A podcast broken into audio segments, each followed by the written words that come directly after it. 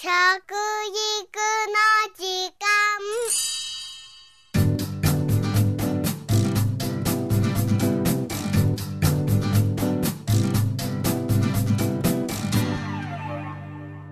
服部幸男です。食育の時間ポッドキャスト。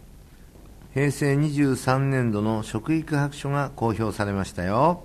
この白書は食育基本法に基づきまして政府が毎年国会へ提出しなければならないものなんですね。食育の進行状況が分かる報告書と言えるんじゃないでしょうかね。今日はその中から問題点をいくつか挙げていきたいと思います。まず朝食の欠食率。朝食を食べない人が改善されておりませんね。子供は1.6%が朝食を食べてないんですね、えー、食育が始まった当初は小学校5年生で3.5%の子供が朝ごはんを食べていませんでした。そこから文部科学省の早寝早起き朝ごはん運動などが起こりましたね。1.6まで改善されたんですがまだ食べてない子がいるというのが問題なんですね。目標は子どもたちの朝食の欠食率をゼロにするということなんですね。そしてこの朝食を食べない傾向は中学生になると2.9%高校生になると15%を超えて20代になる男性の33%とだんだん悪くなっていっているんですね。食育基本計画の目標では20代30代の男性の欠食率を15%以下にしたいんですけれども思うように改善されない状況が続いております。若い人がなぜ食べないのかどうしたらいいのか早寝早起き朝ごはん運動というのはなぜ起こったかというとですね遅寝遅起きだからなんですね。そうなんです。夜遅くまで起きていて朝なかなか目が覚めない、えー、起きてもギリギリ学校遅刻するよっていうんで急いで支度をして飛んでいくというありさまですから食事をねしている余裕がないんですね。そんなことがありました。そしてそれが癖になっていくとですね大体20代になるとますますですね欠食をする人が出てきて30代になってもさらにそれが続くようになるんです、えー、やはりね欠食した方がねスリムでいいなんていう考え方もあるんですけども実は朝食を食べてそして昼も夜も食べてる人と朝食を抜いて食べてる人ではですねどこに違いが出るかというと実は3回朝昼晩食べてる人の方が太らないんですね。そういうことが分かってきました、えー、やはり急激にですねお腹の中に物が入ってくるとそれを安定させようとするんで満腹中枢っていうのが動いてですねそしてもうブレーキをかけるんですね食べちゃいけませんよとところが朝食を食べてない人ですとね次お昼食べるときに無理やりでもですね頬張って、うん、食べちゃうんですね。そうすると体がですね自然に飢餓状態をまた起こすご主人様は困るなということで、えー、もう起こしてもらっちゃいけないからっていうんで栄養素を全部吸収しちゃうんです。だからねコロコロ太っちゃうんですね。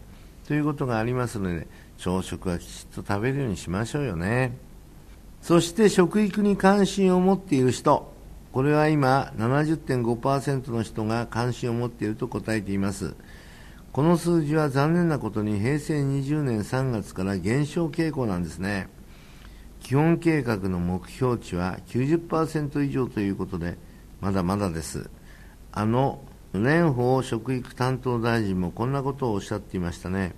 今回の大きな震災をきっかけに今一度食の大切さを見直してほしいと、えー、そうなんです。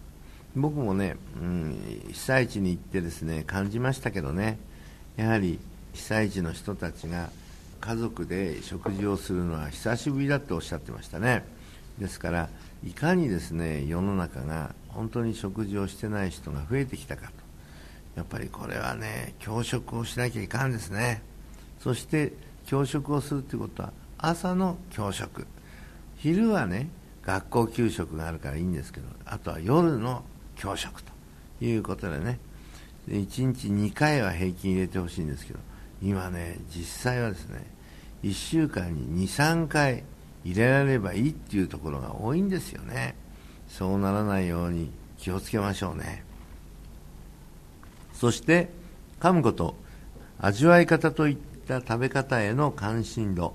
その実践度ということでよく噛んで味わって食べなさい。と皆さん言われてきましたよね。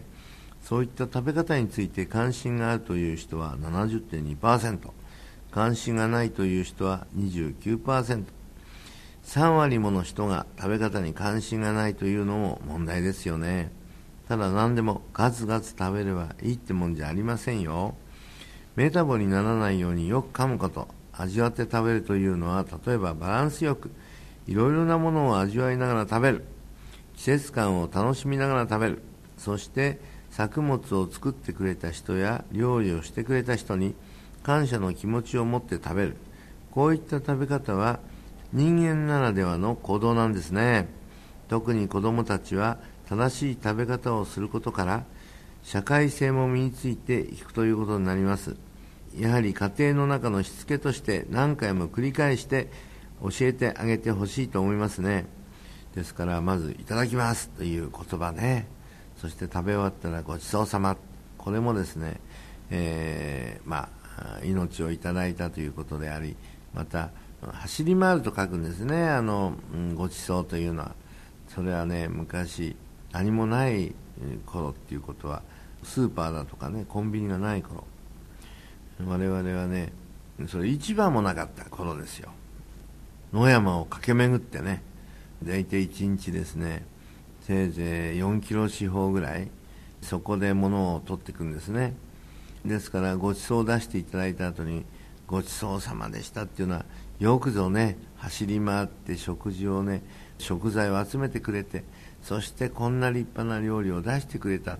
これに対して感謝でございます。本当ありがとうございましたと言ってするのがごちそうさまでしたという意味なんですね。はい。でそんなことをですねやはり我々はきちっと知っておいていただきたいと思います。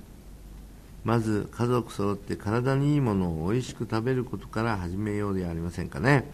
いかがでしょうかね。